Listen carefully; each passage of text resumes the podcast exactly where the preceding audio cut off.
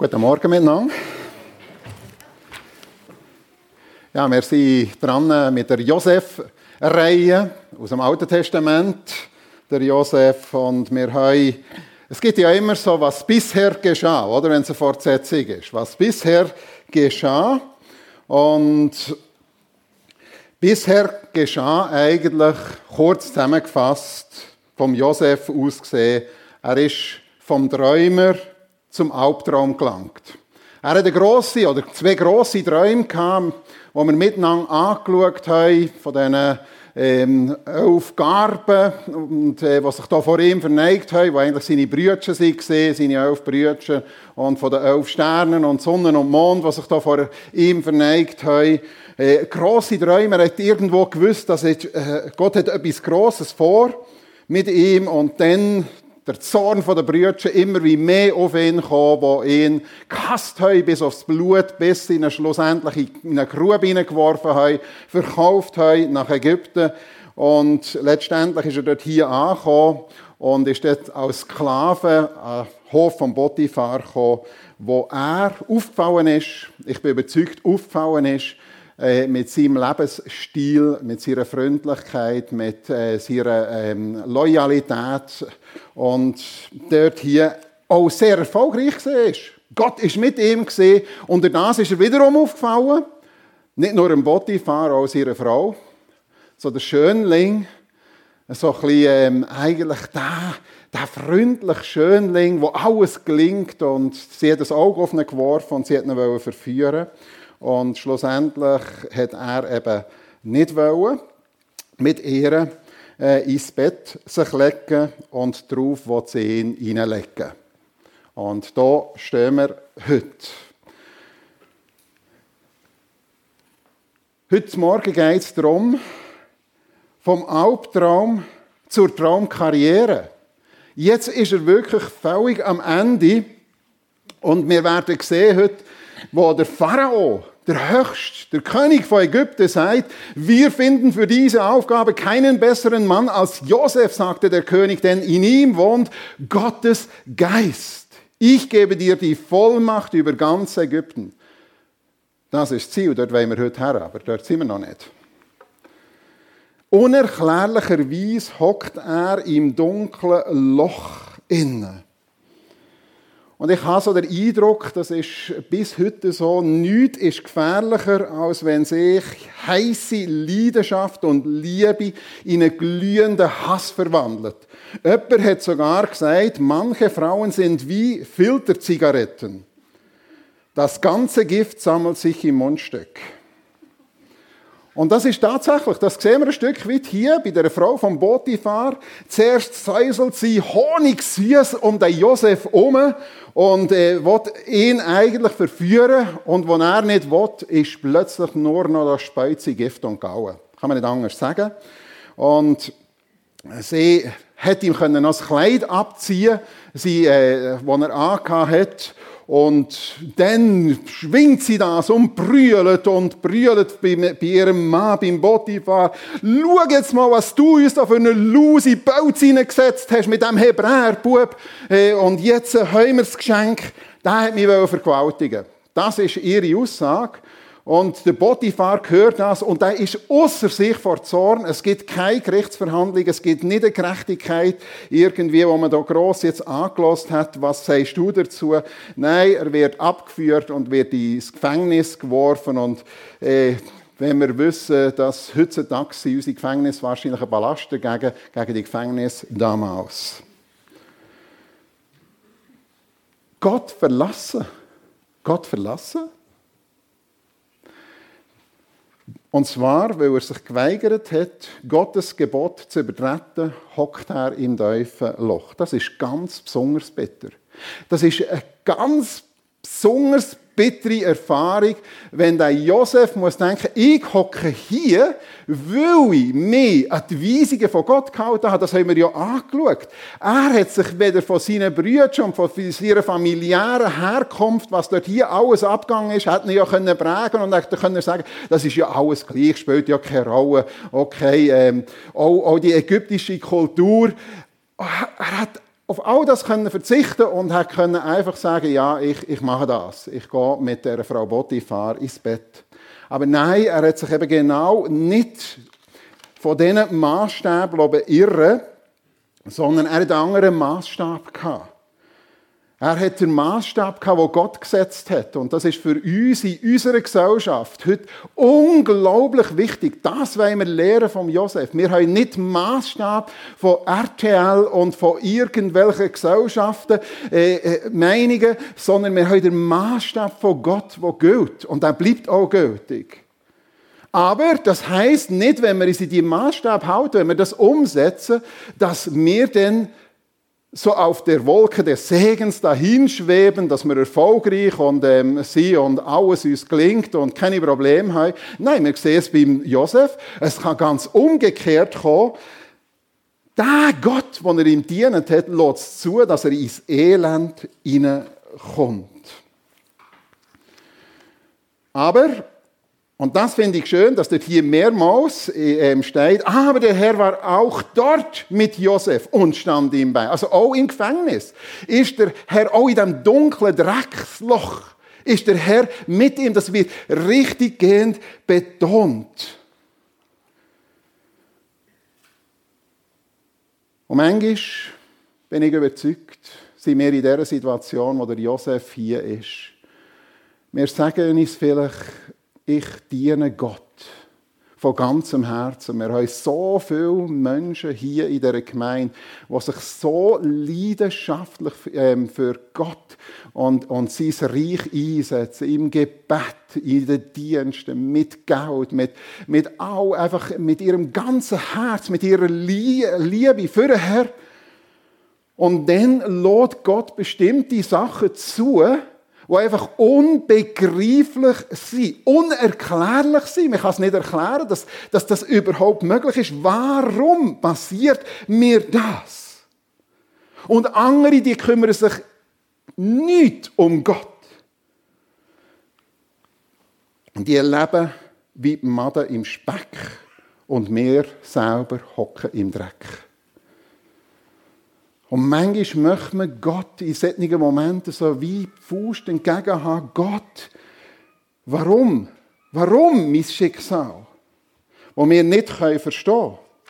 In der Bibel sagt Jesus, das ist jetzt im Neuen Testament, zu einem von seinen Jüngern oder zu seinen Jüngern, was ich tue, kannst du jetzt noch nicht verstehen. Du wirst es aber später begreifen. Und genau das ist der Punkt.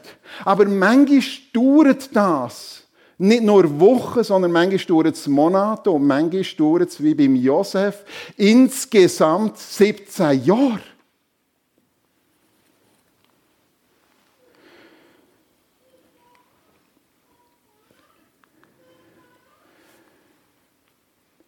Wir haben bei uns daheim, als ich aufgewachsen bin, haben wir so einen Teppich gehabt so einen geknüpften Teppich.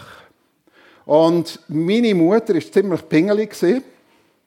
Und die hat immer gefragt, wenn wir Staubsauger mussten, hast du auch unter dem Teppich gesucht? Hast du den Teppich gekehrt? Und wir hätten es eigentlich nicht gemacht, wenn wir nicht gewusst hätten, dass die Frage dann noch wird kommen. Oder? Aber eins ist mir geblieben von diesem Teppich, der hat eigentlich, wenn man ihn so gesehen hat, schön ausgesehen, ein schönes Muster gehabt, aber wenn du ihn gekehrt hast, dann ist das ein Wirrwarr gewesen. Der Teppich von unten. Und ich habe so den Eindruck, und ihr habt das Beispiel sicher auch schon gehört, wenn wir den Teppich von oben anschauen, so aus einer gewissen Distanz, dann sehen wir ein Muster, dann sehen wir, warum sich zwei Fäden unten dran kreuzen und wieso das irgendwo unten dran ein Faden zu Ende ist und abgeschnitten ist, zu Ende geht, ein Lebensfaden vielleicht zu Ende geht. Aber wenn man ihn umkehrt anschaut und der Fokus hat auf den Umkehrteppich von unten, dann versteht man zuerst mal einfach nichts. Das ist ein Wirrwarr, ein Durcheinander vom Leben. Und darum möchte ich uns allen zurufen, bleib auf dem Teppich. Und was für dich vielleicht aussieht wie ein Webfehler, Gott macht auch hier einen Fehler, ist für Gott eben ein Knotenpunkt. Und genau das sehen wir im Leben von Josef. Ein Punkt, wo Gott etwas dran ist, was es einfach braucht. Und ich glaube, wenn wir im Reich Gottes wirklich eine besondere Stellung haben wo Gott uns in einer besonderen Weise auch brauchen und zum Sagen werden dann wird Gott uns manchmal nicht irgendwo auf die sogenannte Hochschule schicken, sondern in eine sogenannte Tiefschule.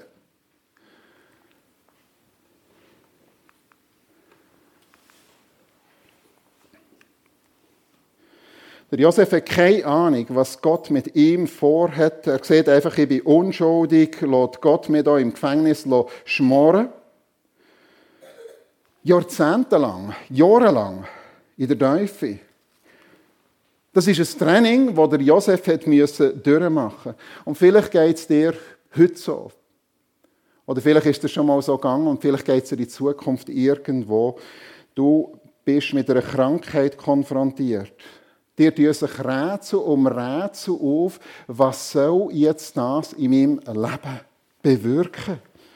Krach in der Familie, Krankheiten, Schwierigkeiten, wo für uns plötzlich so wie, wie eine Sackgasse, wie Endstation, was soll das? Wo wir irgendwo, da, wir, da verstehen wir nur noch Bahnhof in unserem Leben.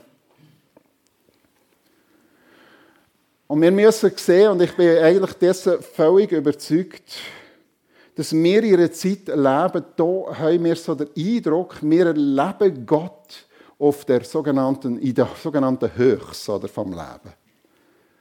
Dann erleben wir Gott ganz besonders. Und dann meinen wir, wir sollten uns schaukeln durch bestimmte Stimmungen bis fast zur Ekstase um Gott besonders näher zu spüren.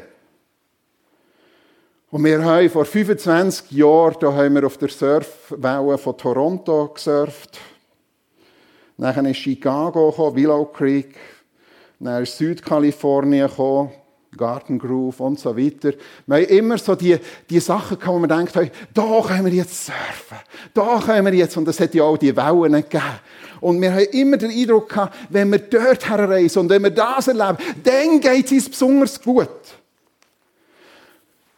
Aber wenn wir die biblische Geschichte jetzt mal ganz ehrlich anschauen, eine Geschichte von einem Josef, wo steht denn, wie hier, und Gott, der Herr, war mit ihm. Dort wo es ungerecht zu und her geht. Dort, wo Verrat stattfindet. Dort, wo Verletzungen stattfinden. Dort, wo, äh, ja, was der Josef ja alles erlebt hat. An Ungerechtigkeit, an Schlimmem. Wo gefoltert wird, wo es gemein zugeht, wo es unmenschlich, wo es erbärmlich zugeht. Dort steht, dort ist Gott einem Menschen besonders nahe. Dort, wo ein zerbrochenes Herz ist. Dort, wo man eben nicht mehr weiter weiss. Dort ist Gott einem Menschen besonders nahe. Dort, wo wir am Ende sind, wo unsere Hilflosigkeit zum Ausdruck kommt. Der Herr war mit Josef. Und Gott lässt sich manchmal Zeit. Wir können sagen, Eile mit Langweile. Irgendeines Tages, nach Jahren, in diesem Knast, und übrigens ist schon wieder interessant, der Josef ist auch im Knast aufgefallen, wahrscheinlich weil er sich bewusst war, Gott ist auch hier mit mir. Gott hat auch hier einen Plan mit mir. Ich glaube, der hat so eine tiefe Gottesbeziehung äh, gelebt, dass er das nicht nur, dass das einfach für uns so steht, wüsste Gott ist schon noch bei ihm gesehen, sondern er hat auch mit dem Gott gelebt und hat darum dürfen sagen sein, er ist aufgefallen und Gefängnisdirektor ähm, in der damaligen Zeit hat Verantwortung bekommen für die Gefangenen. Er ist nicht rausgekommen in die Freiheit, aber er hat Verantwortung gehabt für die Gefangenen. Und eines Tages werden zwei Neulinge eingeliefert, der Oberst Becker vom Pharao und der Oberst Kauner, könnte man so sagen. Und sie, ich weiß nicht, was das Problem war, vielleicht hat der Pharao irgendein ein Bauchweh nach dem Essen. Und auf jeden Fall, der Verdacht war auch, gewesen, dass er irgendetwas Vergiftetes gegessen hat. Und in der damaligen Zeit hat sie das nicht mögen leiden, dass der Bäcker oder der Mundschenk, der ja alles vorher probieren dass der die ungeschoren davon kommt, wenn, äh, kommt, wenn der Pharao plötzlich nach einem Bauchweh hat. Oder sich auch können vergiften Und darum sind die zwei ins Gefängnis gehalten worden. Wir können also sagen von diesen zwei, gestern haben sie noch Wein aus dem goldigen Becher getrunken vom König und heute schlürfen sie das Wasser aus der hohlen Hand der, im Gefängnis. Vom Kaviar zur Kleie. Und auf jeden Fall, eines Tages, die hocken da im Gefängnis und eines Morgens kommt der Josephine, ich weiß nicht, ob er ähm, das Essen vorbeigebracht hat oder was auch immer, aber er nimmt wahr, denen geht es heute besonders mies. Und das ist schon schön. Er geht auf und kommt nicht mit den frommen Kanten und sagt so, hey, die doch nicht so blöd. äh, sondern er fragt nachher, was, welche Luz ist dir übers Leben gelaufen? Was bedrückt euch? Das ist seine Frage. Und sie sagen ihm, du, wir haben geträumt die Nacht. Und der Bäcker erzählt, ich habe hier geträumt, ich bin unterwegs mit drei Körben Brot und dann sind die Vögel gekommen und haben die Brot gefressen. Und der Mundschenk sagt, ja, ich auch geträumt. Und ich habe von drei Rebstöcken geträumt, äh, mit drei verschiedenen Zweigen. Und dort hier dran sind Trübel gewachsen. Und ich habe die gepresst und dem König zu, äh, zu trinken, dem Pharao zu trinken gebracht davon. Und das beunruhigt uns. Und der Josef sagt, ah, ich kann euch sagen, was das bedeutet. Und er sagt, zum Bäcker sagt er, ich muss dir leider sagen, in drei Tagen, die drei Körbe Brot, die Vögel äh, wegfressen, in drei Tagen wirst du ähm, gehängt werden. Das ist nicht schön. He? Aber im Mundschenk hätte er sagen du kommst wieder in dein Amt. Du wirst wieder eingesetzt. In deinem Amt als Mundschenk. Du wirst rehabilitiert. Und dann gibt er ihm etwas mit und sagt, du, lass jetzt mal, wenn du rauskommst, dann denk doch bitte an mich. Und dann steht das so ganz lapidar, aber der Mundschenk dachte nicht mehr an Josef, er vergaß ihn einfach. Er vergisst ihn nicht zwei Tage und er vergisst ihn nicht zwei Wochen und nicht zwei Monate, sondern zwei Jahre lang. Er vergisst ihn einfach. Und aus der Sicht von Josef wo ja dann ein Funkel Hoffnung hatte, jetzt habe ich einen Freund draussen, der kann sich vielleicht irgendwo einsetzen, ist es austräumt. Aus dem Augen, aus dem Sinn. Umsonst gehofft, umsonst geschafft, umsonst nachgefragt und, und ähm, Träume deutet. Die Bibel sagt uns, verlass dich nicht auf Menschen. Wenn du das machst, dann wirst du gleich sein wie ein dürrer Dornstrauch in der Wüste. Du gehst einfach ein. Wenn du dich auf Menschen verlässt und denkst, die können dir helfen, wenn du in Not bist, verlass dich nicht darauf. Und das sehen wir hier beim Josef. Und zwei volle Jahre vergehen, dann kommt der Zeitpunkt von Gott. Insgesamt, also zwei Jahre nachdem er den Mundschenk vergessen hat, insgesamt 17 Jahre nachdem er verkauft ist worden äh, nach Ägypten, kommt endlich, endlich der Zeitpunkt Gottes. Und zwar hat der Pharao selber einen Traum. Ja, zwei Träume. Wir kennen das von diesen sieben Ähren. Fette, fette Ähren. Und dann kommen sieben so ausgemergelte Ähren und die fressen da die guten Ähren auf. Und sie bleiben eigentlich ähm, ähm, dünn. Und dann seht ihr sieben fette Kühe. Und dann kommen sieben magere Kühe. Und die fressen die sieben fetten Kühe. Und das beunruhigt den Pharao sehr. Und dann ist da hier ein Beamter, der Pharao lässt alle es lässt zu sich kommen, die irgendwie eventuell den Traum deuten Und es kann niemand den Traum deuten. Aber da ist ein Beamter, der denkt. Und der Beamte, der denkt, fällt sicher auf. Und er erinnert sich, wow! Und er sagt sogar, ich habe das Unrecht gemacht. Ich habe das vergessen. Und er sagt dem Pharao, ich kenne da einen. Der kann das. Und dann wird er Josef rausgeholt aus dem Gefängnis. Es gibt noch einen ganz kurzen Umweg, das finde ich noch spannend, einen kurzen Umweg äh, zum Friseur und in Kleiderladen. Äh, und er wird neu eingekleidet und äh, frisiert, also er wird schön zweckgemacht. Und dann kommt er also vor einem Pharao. Das nennt man Karriere. Am Morgen früh hockt er noch im Knast mit einer vielleicht Scheibe Brot und einem Blechtopf voll Haberfrei. Und nachher wird er innerhalb von ein paar Stunden zum mächtigsten oder zum zweitmächtigsten Mann von Ägypten. Josef rasiert sich, zieht neue Kleider an und kommt vor einen Pharao. Und nochmal zusammenfassend bis jetzt sehen wir, die Hochschule für jetzt die Traumkarriere, die er hier innerhalb von ein paar Stunden herleitet, die passiert in der Tiefschule. 17 Jahre lang Tiefschule. 17 Jahre lang Demut. 17 Jahre einfach warten und vertrauen. Gott ist egal, wo ich bin und was ich erlebe, was für Ungerechtigkeit, ob ich in einem Drecksloch innen bin, ob ich vergessen werde von Menschen. Gott ist bei mir und ich will mit Gott leben. Gott hat einen Sinn und ein Ziel und dort, wo ich bin, egal ob als Sklave beim Bootifahrer oder nachher als Gefangener im Gefängnis, ich will einfach ein Segensträger sein. Gott ist bei mir. Wir können kurz zusammengefasst sagen, was jetzt passiert ist, vom Mist zum Mister. Vom Hohn zum Thron. Zuerst ab und dann hoch. Aber das sind Jahre, das muss man uns einfach bewusst sein. Und er hat ja nicht gewusst, wie es ausgeht. Er hat nicht, wie wir, wir kennen die Geschichte voraus und wir wissen, ah, darum ist ja das alles passiert. Ja, ja, wir kennen das Ende. Im Neuen Testament wird uns gesagt, für uns Christen, genau das passiert. Und von Jesus Christus steht das auch. Durch das, das Weizenkorn hat müssen sterben dass Jesus Christus am Kreuz hat gelitten und unsere Schuld auf sich genommen hat. Darum ist neues, ewiges Leben möglich, weil Vergebung möglich ist, weil er unsere Schuld auf sich genommen hat. Und darum können wir in Jesus Christus nicht nur die Vergebung von unseren Sünden bekommen, nein, wir bekommen ewiges Leben geschenkt.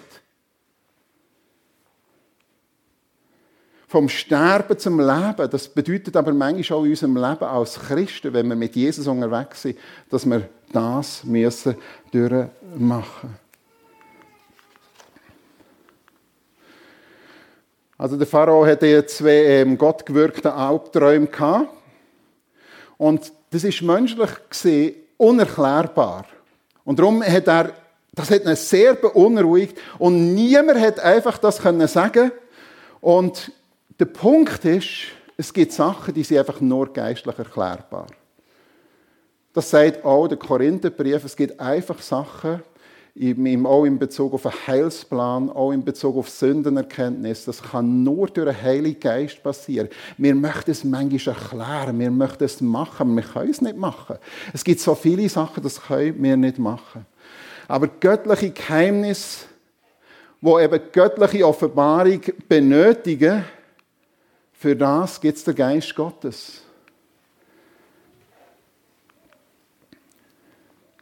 Und der Träumer ist also geweckt worden, der Mundschenk, und sagt, oh, ja, Majestät, heute ist bei mir ein Versäumnis wieder eingefallen, sagt er.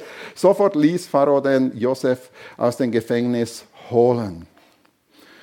Und dann sagt der Pharao zum Josef, jetzt steht er also vor dem äh, Pharao, der Josef, ich habe etwas geträumt und niemand kann mir sagen, was es bedeutet. Man hat mir gesagt, dass du jeden Traum auf der Stelle deuten kannst. Und jetzt kommt etwas ganz Entscheidendes. Ganz entscheidend. Und das deutet eben auf die absolute Lebenshaltung vom Josef her, wo ich eigentlich fast wie, wie der Kern sehe. Der Schlüssel zu, zu einem gesegneten Leben. Er sagt, ich vermag nichts. Der Jonathan könnte jetzt das nachschauen und äh, uns das sagen, das ist ein Wort im Hebräischen. Das ist ein Wort, man, man kann es gar nicht so zusammenfassen für uns im Deutschen. Äh, nichts für mich vielleicht im kürzesten zusammen. Das ist nichts für mich. Das ist nicht, das ist nicht in meiner Möglichkeit. Nichts für mich. Und schau, das sehe ich genau aus die Schlüsselstelle, weil es wir heute so anders haben. Alles für uns wenn wir es wissen haben, wenn wir es können haben. Äh, und, und wenn wir etwas wissen und wenn wir etwas können, dann wollen wir natürlich das auf uns münzen. Hey, wir haben es dann gewusst, wir haben es dann können. Äh, und der Josef hier, in dieser absoluten Demut, ich vermag das nicht. Das ist nichts für mich. Das ist der Schlüssel zum Sagen. Und wir wollen alles für uns haben. Und er sagt, es ist nicht, es kommt nichts von mir und es gehört nichts mehr.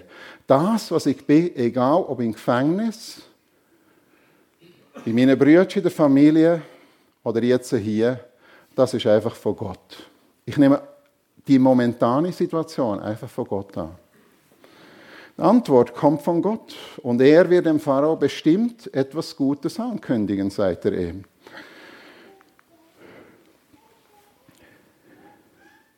Und dann sagt er, beide Träume bedeuten dasselbe, erklärte Josef, Gott sagt dir, was er vorhat. Und er sagt ihm, es kommen sieben fette Jahre. Da werdet ihr ernten und ernten und im Überfluss ernten. Und dann kommen sieben Hungersnotjahre. Und es wird fast nichts oder gar nicht mehr zu ernten sein. Das will die Träume sagen. Und dann kommt etwas von ihm, das hat der Pharao ihn ja gar nicht gefragt.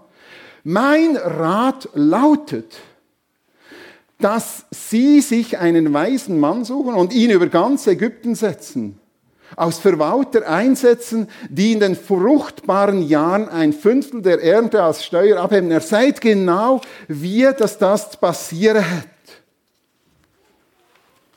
Und wisst ihr, was mir hier so gut gefällt, ist, Viele meinen heute, viele Christen meinen, wir brauchen den Heiligen Geist fürs Zungenreden, fürs Heilen, fürs prophetisch Reden und ja, noch fürs Predigen auch noch. Aber der Heilige Geist, das muss uns ganz neu wieder bewusst sein. Der Heilige Geist und der Pharao erkennt, dass das, was er hier sagt, auch der Rat, den er gibt, und hier geht es um einen Wirtschaftsrat, dass das gewirkt ist vom Heiligen Geist. Der Heilige Geist ist nicht nur da zum Predigen und nicht nur zum prophetisch reden und nicht nur zum Heilen, sondern der Heilige Geist ist auch da, um zum Beispiel einen Brief zu schreiben jemandem, der eine grosse Bedeutung und eine grosse Auswirkung kann. Der Heilige Geist ist auch bei jemandem, der vielleicht etwas Kunstvolles fertigen kann. Auch da brauchen wir den Heiligen Geist. Der Heilige Geist brauchen wir auch sein Führen, sein Leiden im Alltag, im Umgang miteinander. Wir brauchen den Heiligen Geist. Und das wird sichtbar werden in unserem Verhalten. Und hier sehen wir einfach so ganz nebenbei, der Heilige Geist ist hier zuständig für eine Wirtschaftsfrage. Und dann kommt die Traumkarriere. Wir finden für diese Aufgabe, das sagt jetzt der Pharao, keinen besseren Mann sagte der König. Denn in ihm, und das ist ja erstaunlich, dass er so ein heidnischer König, der Angst, prägt ist, er sagt, in ihm wohnt der Geist Gottes. Das ist ihm bewusst worden in dem Moment. Das kann nur, erstens mal, dass er die Träume so deuten kann und dann noch sagen wie dass wir jetzt einem Problem begegnen.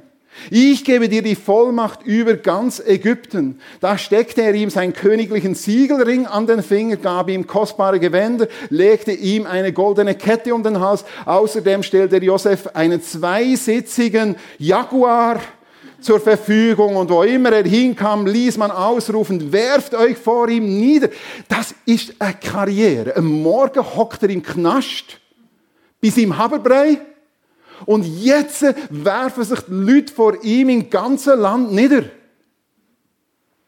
17 Jahre Tiefschule. Vollmacht über ganz Ägypten. Vom Hirtenbub zum Wirtschaftsminister. Vom Drecksloch zum Thronsau. Vom Hässling, wo man verachtet hat, wo man verleumdet hat, wo man ins Gefängnis äh, geschossen hat, zum Liebling vom Land vom Träumer zum Traummann, vom Todgeweihten zum Lebensspender. wenn ihr Brot wollt, dann wendet euch an Josef und tut, was er euch sagt. Und jetzt die äußerst schöne, die schöne Merkmal von Josef. Wenn ich der Josef gesehen wäre, dann hätte ich gedacht, so jetzt, oder?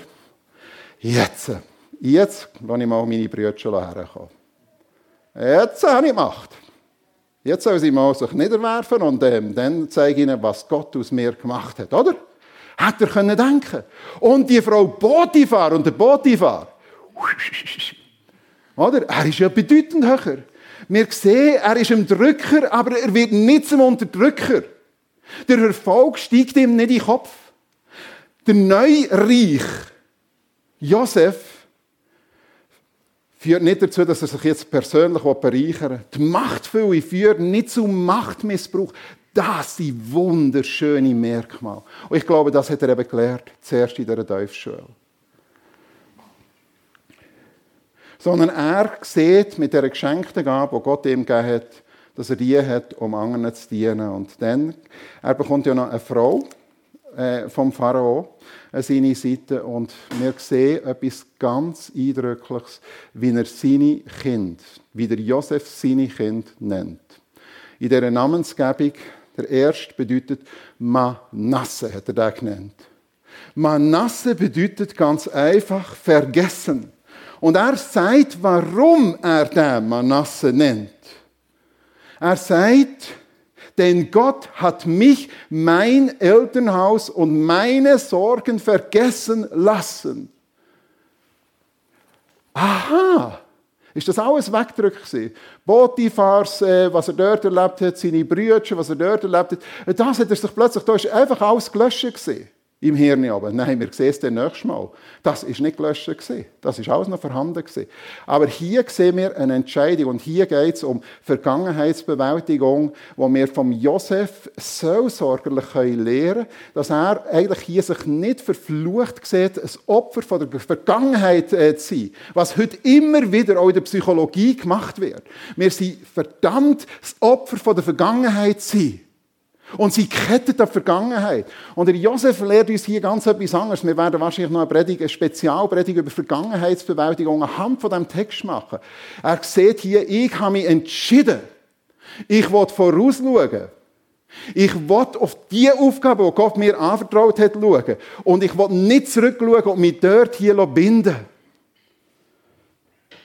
Und er hat sich dazu entschieden, dass er seinen Schmerz von der Vergangenheit und seine äh, Verletzungen, die er erlebt hat, zurücklassen Ich frage dich, welcher Schmerz und welche Verbitterungen plagen dich vielleicht noch aus der Vergangenheit? Und ich muss mich fragen, was ist da noch alles, was mich bestimmen in der Gegenwart? Und in dazu für einen zukünftigen Plan, wo ich vielleicht denke, das hat man mir angetan. Und dort ist mir einer frech in der Gemeinde. Und das hat man nicht anerkannt. Und dort habe ich keine Wertschätzung gehabt. Und plötzlich kann man so, wow, das ist die ganze Vergangenheit. Und mein ganzes Krättchen, das ich mitnehme, das ist nur noch niederdrückend. Und der zweite Sohn nennt er Ephraim. Das bedeutet fruchtbar werden. Denn Gott hat mich im Land meines Glücks und meines Paradieses fruchtbar gemacht? Nein. Gott hat mich im Land des Elends, im Ausland, im Land des Elends fruchtbar gemacht. Er sagt nicht, ich habe zuerst das Paradies erringen. Ich habe zuerst in diese Position kommen erst jetzt bin ich fruchtbar. Nein, ich bin fruchtbar beim Botifar, ich bin fruchtbar in der Familie, ich bin fruchtbar äh, im Gefängnis. Gott hat mich fruchtbar gemacht. Aber wisst ihr, was zuerst kommt? Nochmal, wir werden das noch miteinander anschauen, in einer Spezialthematik, wenn es um Vergangenheitsbewältigung geht. Eine seelsorgerliche Predigt. Zuerst kommt der Manasse. Zuerst kommt Manasse. Zuerst kommt Vergangenheit bereinigen, zurücklassen. Und dann kommt erst fruchtbar werden. Und wir müssen ja nicht denken, wir können fruchtbar werden, wenn nicht zuerst Manasse kommt. Das wird nicht möglich sein. Und das lernen wir vom Josef. Wir singen miteinander ein Lied.